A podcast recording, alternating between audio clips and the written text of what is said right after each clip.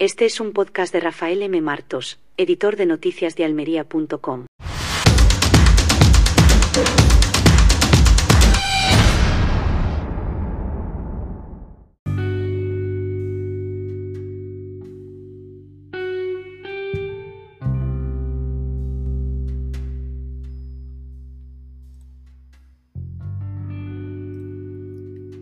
Las elecciones municipales del 28 de mayo de 2023 han dejado un panorama desolador para la izquierda en Almería Capital.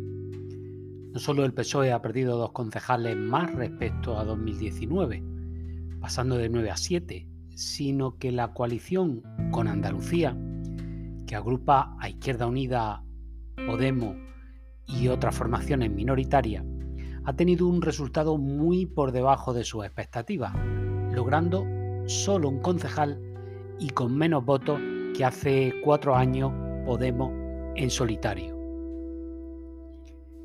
Tradicionalmente a la izquierda del PSOE ha habido un mínimo de dos concejales y así hasta hace cuatro años, cuando Izquierda Unida logró unos 3.700 votos más o menos y se quedó fuera del consistorio. Y Podemos, con más de 4.000, metió en él a Carmen Mateo. No era por tanto aventurado pensar que, sumadas las dos formaciones principales y con el precedente mencionado, como mínimo, con Andalucía lograría dos ediles. Pero lo dicho, uno y por los pelos. Este fracaso electoral no se puede atribuir a un solo factor, sino que responde a una combinación de errores estratégicos, de falta de liderazgo, de desgaste del gobierno central y desconexión con la realidad social de los almerienses.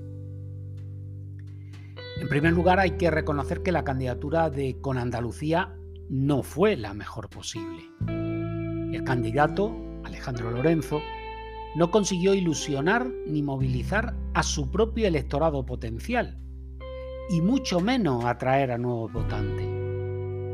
Su discurso fue errático y poco coherente, sin una propuesta clara y diferenciada para la ciudad de Almería, porque el programa era inexistente y se limitaba a localizar o municipalizar el programa estatal llegando a extremos irrisorios como querer establecer un odontólogo o un podólogo municipal.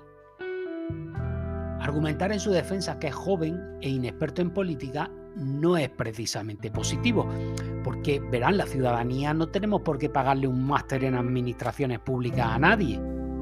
A la actividad pública hay que llegar suficientemente preparado como para hacer aquello que te toque hacer. También hay que asumir las críticas cuando te llegan. Y por cierto, esto no es culpa solo del candidato, ni muchísimo menos. Lo es de quienes lo eligieron. Lo es de quienes organizaron la campaña. Lo es de quienes ejecutaron esa campaña. Porque ninguno de ellos supo ver qué es lo que iba a ocurrir. En segundo lugar, hay que admitir que la izquierda no ha sabido leer el contexto político y social de Almería.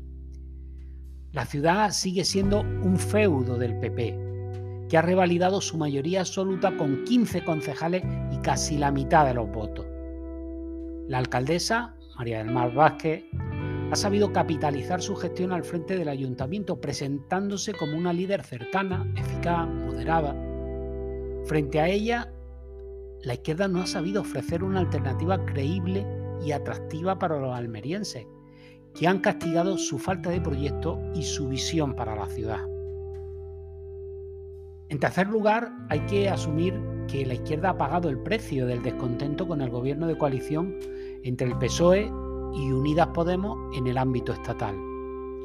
Y es que si la candidata socialista, Adriana Valverde, culpaba de su mal resultado a que se había votado en clave nacional y por lo tanto señalaba a Pedro Sánchez, el candidato de Con Andalucía comentaba lo mismo. Eso, traducido, quiere decir que reconoce que los almerienses han mostrado su rechazo a las políticas del Ejecutivo Central. Y no vamos a entrar en reiterar a qué nos referimos, pero es que es lo que ellos han defendido aquí. Eso que han defendido aquí es lo que la ciudadanía ha rechazado en Almería cuando ha votado a otras opciones políticas y no a ellos. Es por todo eso que la izquierda debe hacer una profunda reflexión sobre lo ocurrido en Almería y extraer las lecciones necesarias para revertir esta situación. No basta con buscar culpables o justificaciones externas. Hay que reconocer los errores propios y corregirlos.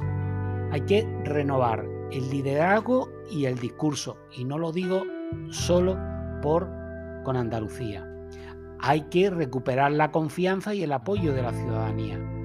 Y hay que construir una alternativa sólida y coherente para la ciudad. Lo ocurrido en Almería demuestra que en política no hay suma automática ni fórmulas mágicas. La izquierda no puede dar por hecho el voto de nadie ni conformarse con aglutinar siglas, porque no son solo eso, las siglas. Lo importante es aglutinar voto, votante. La izquierda tiene que volver a conectar con la realidad y con las demandas de los almerienses y ofrecerle una propuesta concreta, específica, una propuesta que se viva en sus calles. Solo así podrán aspirar a tener mejores resultados en Almería.